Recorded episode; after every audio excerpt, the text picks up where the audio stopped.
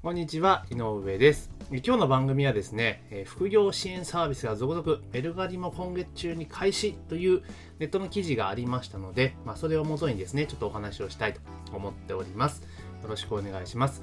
最近、ここ半年ぐらいですかね、スキルを売るというプラットフォームが結構増えてきましたよね。ここならであったりとか、ワオミーであったりとか、ストアカーであったりとか、あとちょっとハードル上がりますが、ユーデミーとか、まあいろいろあるんですよね。自分が持っている得意を、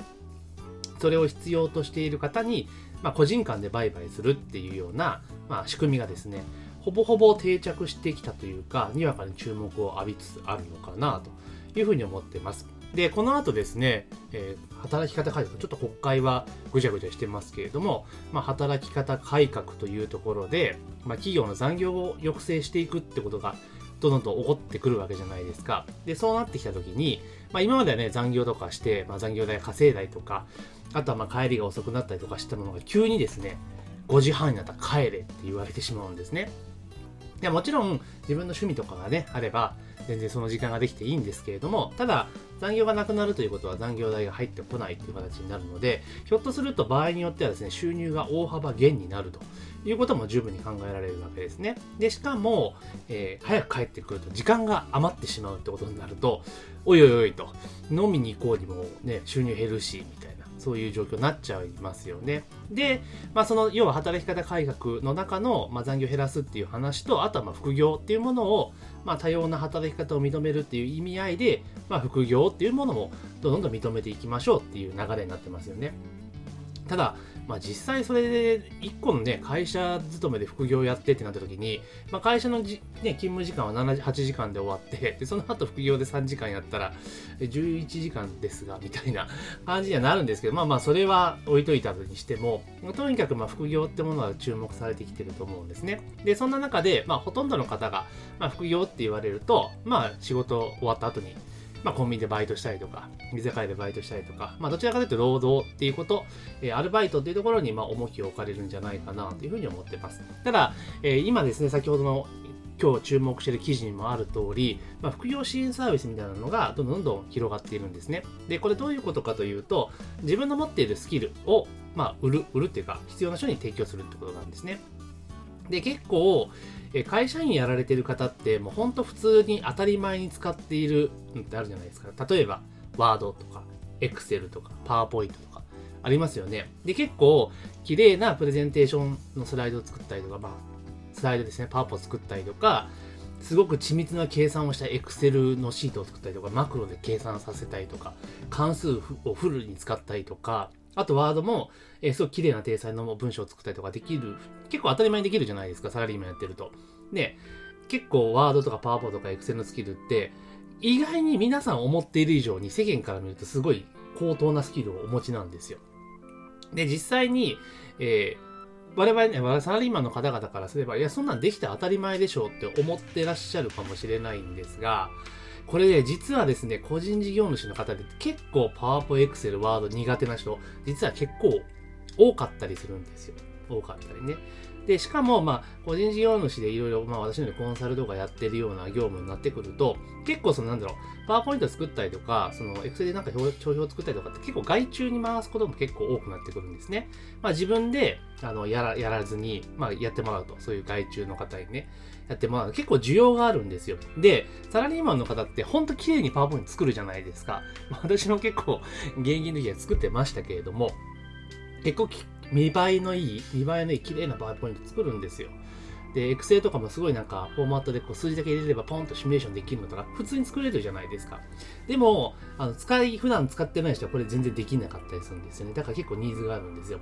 なので、あの、このサラリーマンの方々は、もうこの副業支援サービス、例えばメルカリがティーチャーというのを始めますけれども、あとここならとかもありますが、そういったところを使ってですね、パワーポイントのスライド作りますよとか、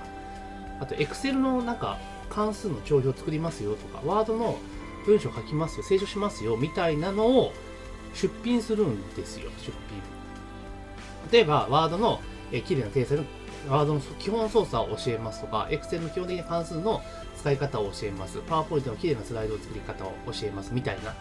のを、そのメルカリのティーチャーとか、あとは和を見ここならっていうのに出品するんですよ。で、そうすると、それを必要としている人が注文するわけじゃないですか。で、じゃあ注文とか教えてくださいっていうわけじゃないですか。で、それを教えてあげればいいんですよ。そしたら、例えば1回、まあ、1回2時間で、まあ、5000円って値段をつけたりするじゃないですか。ね。1回2時間で5000円。で、それをまあ、毎週日曜日に1回やった場合、週4回、月4回で、もう2万円ですよね。これ結構、やばくないですか ?2 万円っすよ。2万円。2万円の収入を得ることができるんですよ。で、もちろん、その額を上げるとか、まあ当然高度な内容になってくれば値段も上げることできますし、例えばじゃあ月、毎週土日、ね、1回ずつやって、えー、月8回だったら4万円ですよねっていう形なんですよね。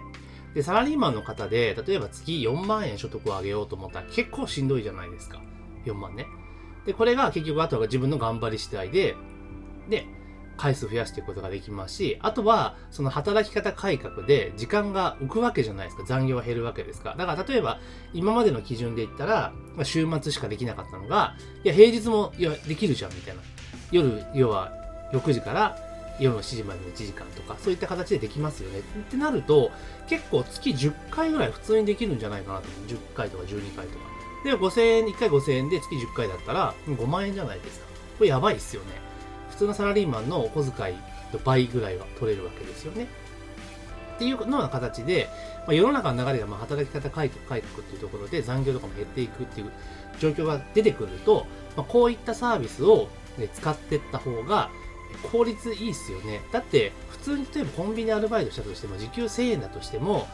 ね、例えば仕事終わって4時間働いて4000円じゃないですか。ね、4000円。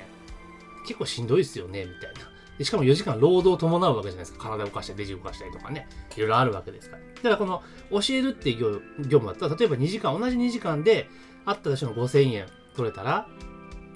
半分、ほぼ半分の時間で取れると。しかも、座って自分の得意なことを教えるだけで、4000円もらえる、5000円もらえるって結構大きいですよね。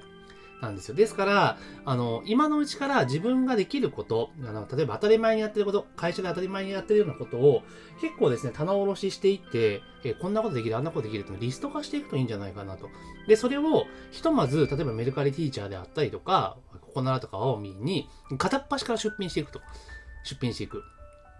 で、注文が入ったら対応するっていう形でやってみたらいいんじゃないかなっていうふうに思います。で、例えばじゃあどんなのがあるかって先ほど言ったパワーポとかエクセルとかワードの使い方をはじめ、あとはノートの取り方とかね、会議の議事録の書き方とか、あとホワイトボードの綺麗な書き方みたいなのってあったりすると、多分ね、これ結構売れると思うんですよ。で、その場合ってじゃあ今度誰が買うかって言ったら、新入社員の人とかも買うじゃないですか。で買うっていうか頼むそうだとかところがありますよね。なので、自分の持っているスキルっていうのを、えこういった形のプラットフォームを使って、え必要としている人に提供していくっていうところから、多分ね、スタートしていくといいんじゃないかなと。で、自分のスキルが売れるんだってことに気づいたら、結構アイディアっていっぱい出てくるんですよ。これもいけるよね、あれもいけるよね、それもいけるよね、みたいな感じで。でそうなってくると、結構商品のラインナップが広がっていって、ほんとそれこそそれが副業っていうよりも、ほぼ兼業、あの、同じぐらいの、会社勤めの業務と同じぐらいの、例えば収入になったりする可能性もあるわけじゃないですか。より高度な内容を教えていけば当然単価高くなってくるので。で、そうなってくると、結構ね、別に会社勤めしなくてもいいやってぐらいになっちゃうのかなっていう気もします。まあ、それはちょっと行き過ぎですけれども、ただ、少なくとも今後、え労働時間っていうのを減らしましょう、残業を減らしましょうっていうことで、あなたが手にする時間っていうのは非常に増えてきます。ただし、え残業費用が減ってくるってこともあるので、収入は減ってきちゃいますよってことを考えると、まあ、今のうちからですね、こういった世の中もそういう動きになってますので、まずは自分の持っているスキルを棚卸しして、で、それで出品できないか、まあ、出品できないかっていうか、もう迷ったって出品すると。出品するとただなんで、例えばパワーポイントの綺麗な、綺麗なかっこいいスライドの作り方を教えますとか、Excel の、えー、表計算のソフト、えっ、ー、と、簡単な関数の使い方を教えますとか、そういうので、もう出品しちゃえばいいんですよ。で、さっき言ったノート取り方とかホワイトボードの書き方みたいなの。で、それで、まずは出すと。で、売れたら、お、売れたみたいな感じで対応すればいいかなっていうふうに思ってます。なので、この大きな流れがあるっていう状況がもう間もなくやってきます。でも、ほとんどの人は自分のスキルっていうのはみんなできて当たり前と思ってるから、